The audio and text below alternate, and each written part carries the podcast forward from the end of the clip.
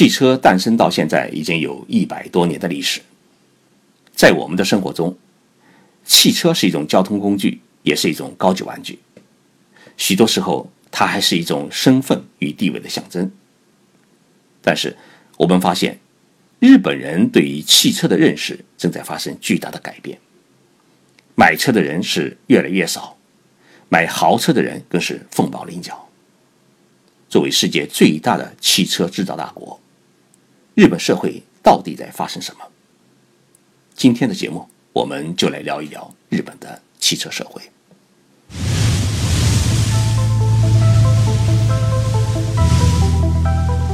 任你波涛汹涌，我自静静到来。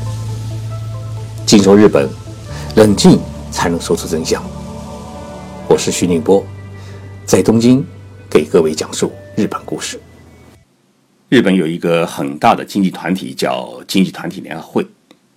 这个会的成员啊，都是主板上市公司，每一家公司都是世界行业的巨头，因此也被称为日本的经济内阁。经济团体联合会在每年的一月上旬啊，都要举行一次新年会。这一次新年会也是我们媒体人直接可以与日本经济界领袖们对话的机会。在不久前举行的新年会上，我遇见了丰田汽车公司社长丰田章男先生。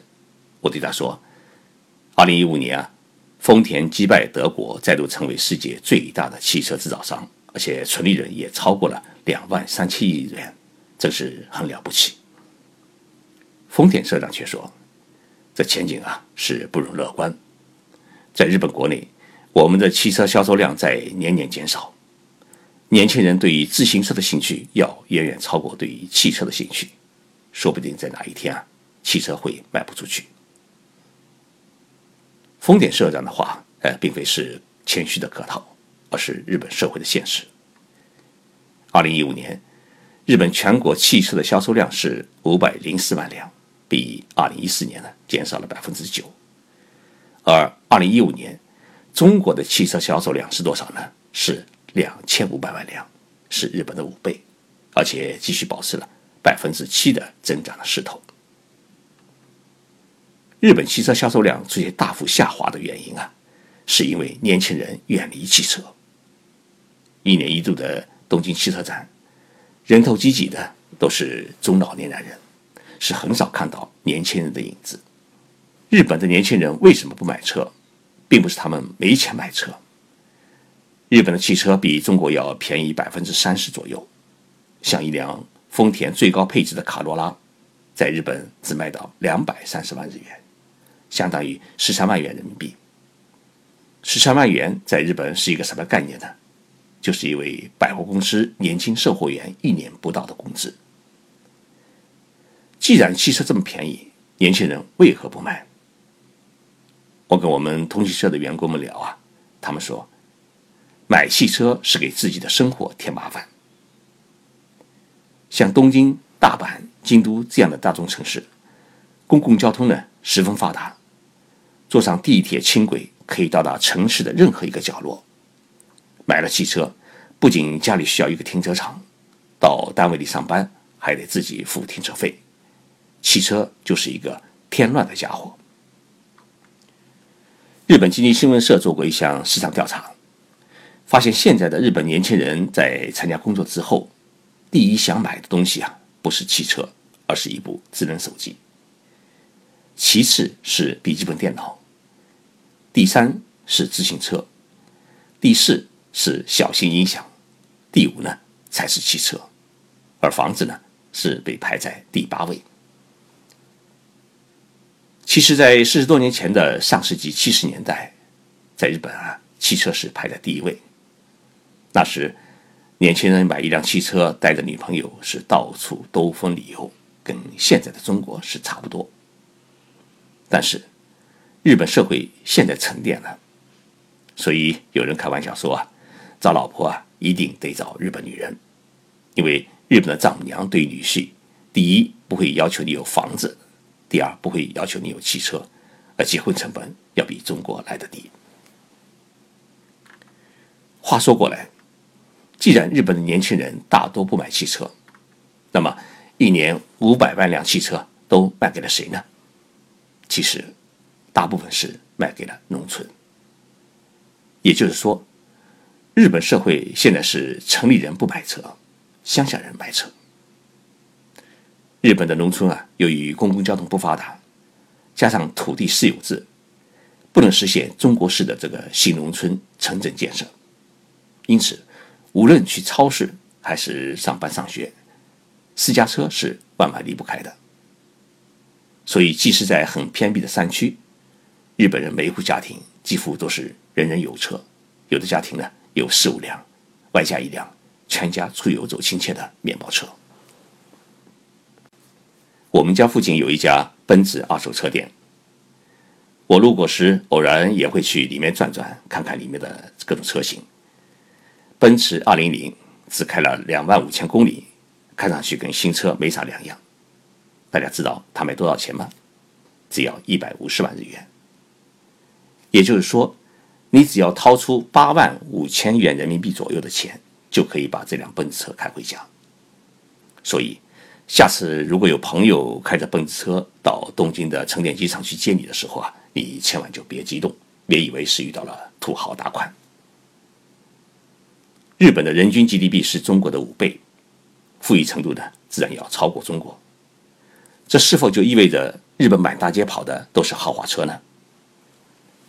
前不久我去日本的九州地区出差，特别留意了高速公路的休息区，那里停放的汽车啊。哎，都是什么车？结果在熊本县和福冈县发现，停车场里面的车啊，百分之五十以上啊是黄牌照的车。在日本，黄牌照的车啊意味着什么呢？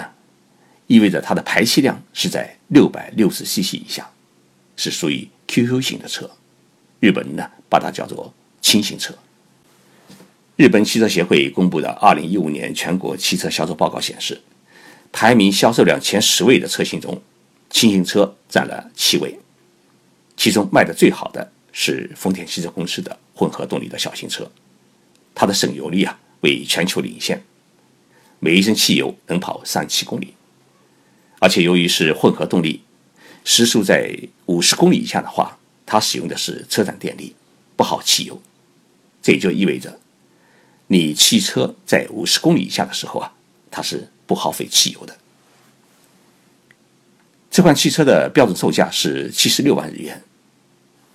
日本政府对每一款环保车呢都补贴三十三万日元，个人实际支出呢只需要四十三万日元，大约是两万两千元人民币。汽车协会公布的数据还说，二零一五年上半年啊，普通轿车的销售量是一百四十万辆。而轻型汽车的销售量也达到了八十四万辆。调查还显示，日本全国一百户家庭中，平均拥有轻型汽车是五十四辆，而佐贺县、鸟取县、长野县的一百户家庭的轻型汽车拥有量都达到了百分之九十。为什么日本人现在买车都倾向于买小型轻型车呢？因为这种车型啊，呃，售价低。省油，使用灵巧，呃，养路费还特别便宜，一年才只需要一万日元，大约六百块人民币，所以它很适合上班族、老年人、家庭主妇们使用。另外，日本的轻型汽车除了车身短一些之外啊，各种配置和车内的装修几乎和普通的轿车呢没有多大的区别，哎，换言之是并不寒碜。日本社会啊，还有一个怪现象。凡是开奔驰车的，往往会是两种人，一种呢是黑社会成员，另一种呢是暴发户。我常去日本国会采访，每次呢都特别留意国会的停车场，看看那些国会议员们都开什么车，发现都是清一色的黑色皇冠或雷克萨斯，看不到一辆外国名牌车。这背后啊，除了议员们向社会表达爱国情怀之外，还有一种很隐晦的东西，那就是顺应社会潮流，怕过分露富啊，遭人白眼。这并不是说外国车在日本没有一点的市场，我们偶然也会在街头看到外国车，但是呢，除了奔驰之外，最多的是奥迪和大众，都是进口车，基本上都是德国制造。美国的通用和福特在日本是无法成为上宾。法拉利呢，偶然可以看到，但是悍马呢就很少见到了。那么日本的大富豪还有有钱有势的政治家，他们都开什么车呢？我接触到的日本首富、日本优衣库公司社长呢刘景正，他的坐车呢是丰田的雷克萨斯，在日本的售价呢是八百万日元左右，大约是四十万元人民币。日本前首相鸠山由纪夫先生的坐车呢是丰田的皇冠，售价大约是二十四万元人民币。而日本前首相村山富士呢，哎，这只有一辆破旧的自行车，售价估计只有两百五十块人民币。所以，汽车在日本人的眼里啊，只是一个普通的交通工具，跟电冰箱、洗衣机一样，都是属于家电产品，而非是财富和身份的象征。没有人会在买车问题上面相互攀比，自然，在大城市里面生活，没有车不会被人瞧不起，有车的反而会吓死宝宝。我想，再过多少年，中国也会迎来这一个时代。有关日本的汽车社会，我们就聊到这里，谢谢大家的收听，我是徐静波，我在东京。大家希望了解日本什么，请给我留言，不要客气。我们下期节目再见。